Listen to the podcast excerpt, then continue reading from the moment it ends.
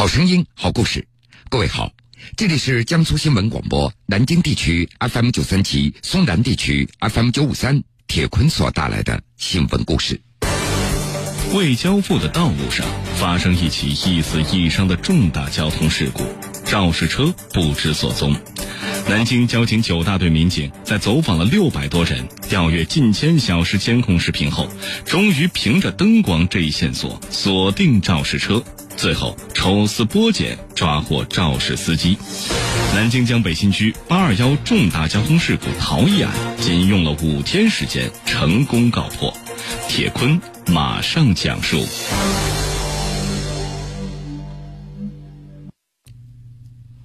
八月二十一号晚上的八点零三分，南京交警九大队接到报警，说江北新区高科十二路发生一起交通事故。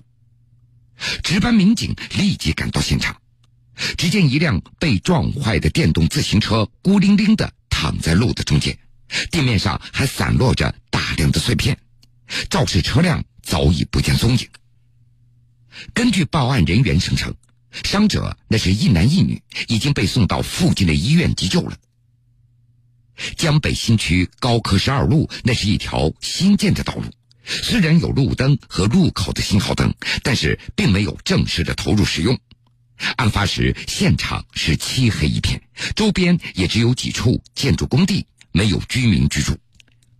换句话说，案发时很可能没有人看清楚肇事车，也没有监控探头拍摄到案发的经过。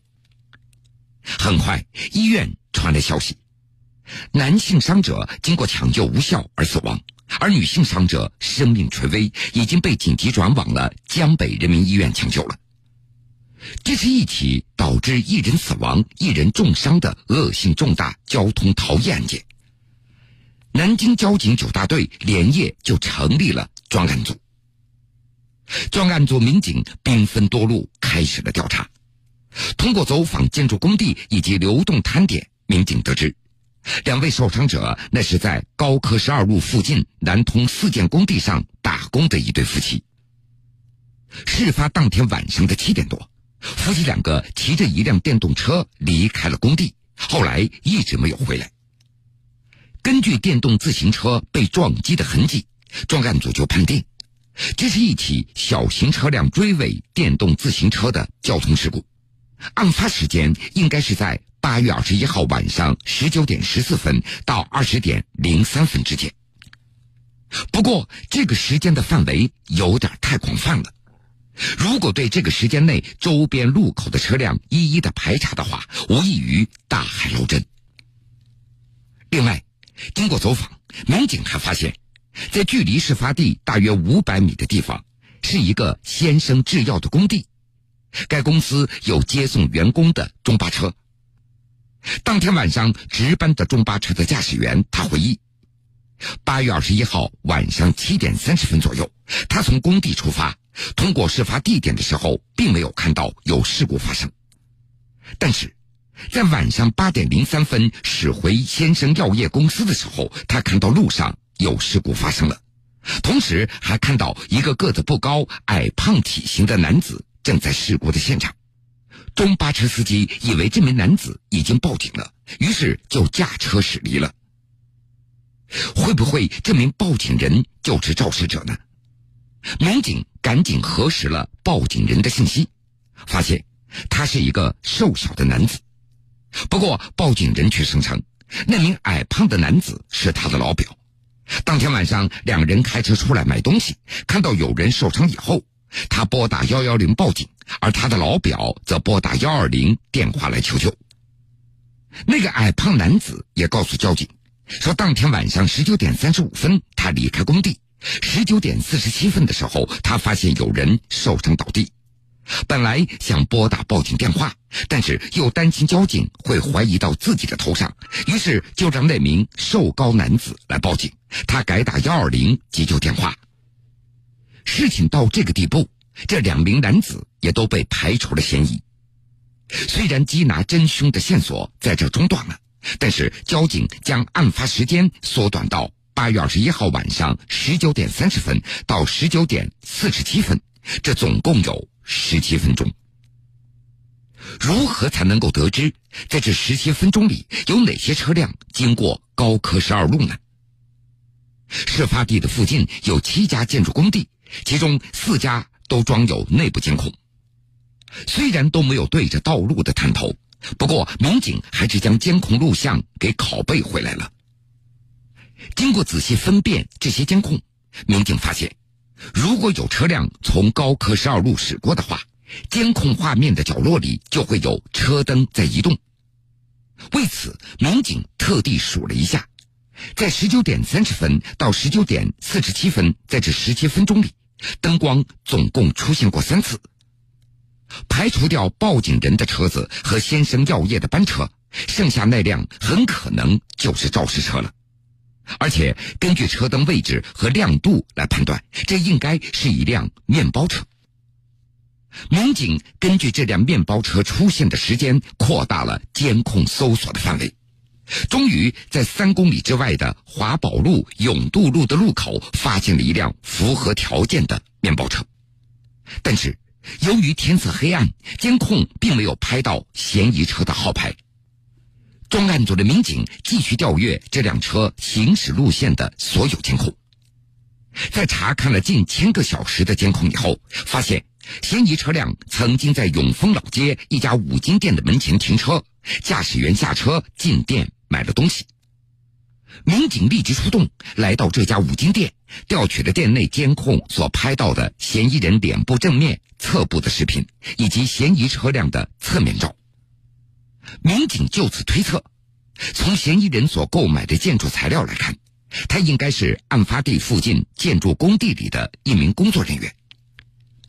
随后，专案组民警带着嫌疑人的面部照片和车辆照片来到建筑工地打听。很快，有人认出这名男子就是在先生药业工地打工的一个小包工头，并且还提供了他的姓名、车号以及联系方式。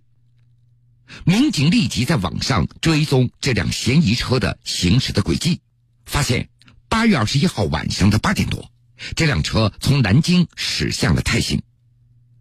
通过调查，民警还发现，这个嫌疑人先是回到泰兴老家，以后于八月二十五号下午又去了张家港。为了防止犯罪嫌疑人继续逃逸，专案组迅速成立了抓捕小组，于二十五号连夜赶往了张家港，并且于二十六号凌晨两点多，将在工地熟睡的嫌疑人给抓获。根据嫌疑人的交代。专案组又驱车前往位于兴化的某汽车修理厂，将肇事车辆因事故损坏的车辆部件全部的给找回。至此，南京江北新区八二幺重大交通事故逃逸案就此告破了。火眼金睛，铁腕出击，撒下天罗地网，倾听坤哥说法。欢迎各位继续来收听新闻故事。下面，铁坤再为您说一个案子。今年二月二十五号，江苏晋江市公安局城东派出所接到报警，说当地康宁明珠小区一名十岁的小男孩叶某走失了。不少热心的市民也在微信朋友圈发布了寻人信息。民警在调取小区的监控视频以后，却发现事情。远远没有这样的简单。晋江市公安局刑事监察大队副大队长裘宣东，当天这个小孩呢，因为他跟他母亲有个约定的，就是说为一个拿一个快递，这个民警就帮这个西中这个小孩家里啊，就调监控，调了以后看下来以后呢，就是说发现呢，就这个小孩到过这个这个门卫的这个小区这个门卫去找个这个快递。找过这快递，但是没找到，但是又走了。根据当天的监控显示，除了小孩到门卫处找快递然后折返的图像以外，监控里就再也看不到孩子的任何踪迹了。孩子的父母也问遍了身边的亲朋好友，还有孩子的老师和同学，他们都不知道孩子究竟在哪儿。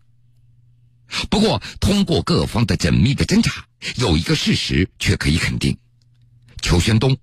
当时，当时一到下午，下午找了通过工作以后，就是视频上面看下来以后，就确定这个小孩当时肯定没有离开这个小区。这就奇怪了，这既然孩子没有离开过这个小区，那么为什么见不到孩子的踪影呢？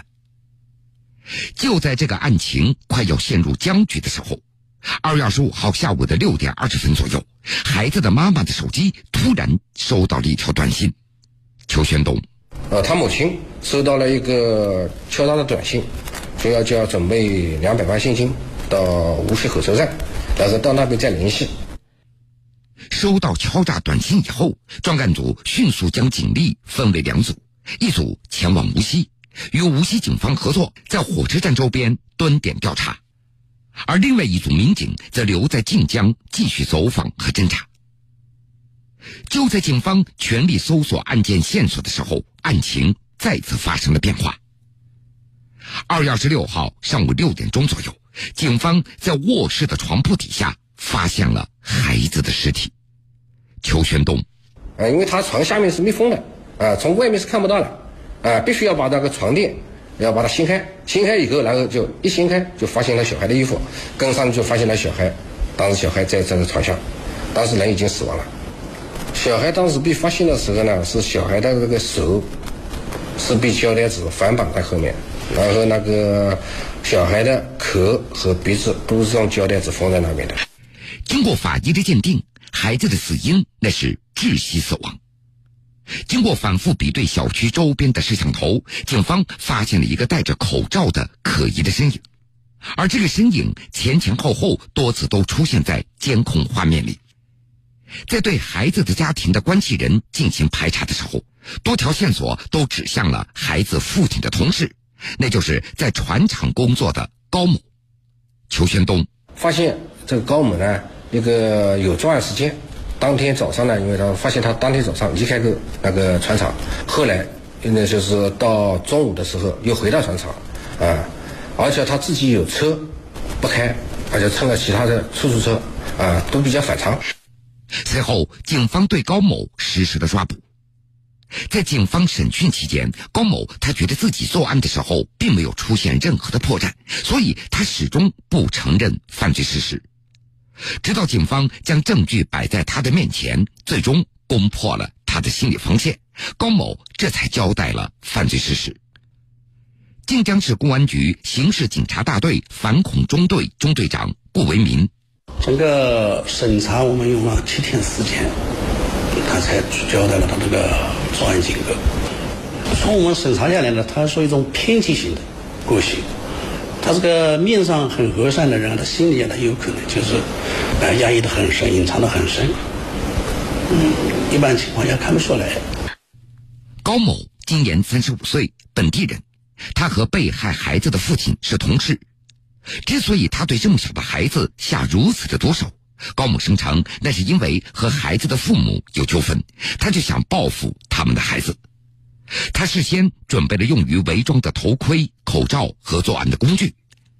作案当天，他叫了一辆黑车，然后来到案发现场的小区。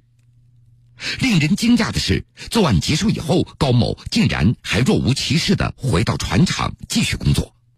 至此。二二五凶杀案宣告侦破。好了，各位，这个时间段的新闻故事，铁坤就先为您讲述到这儿。半点之后，新闻故事精彩继续，欢迎您到时来收听。新闻故事，说你身边的精彩故事。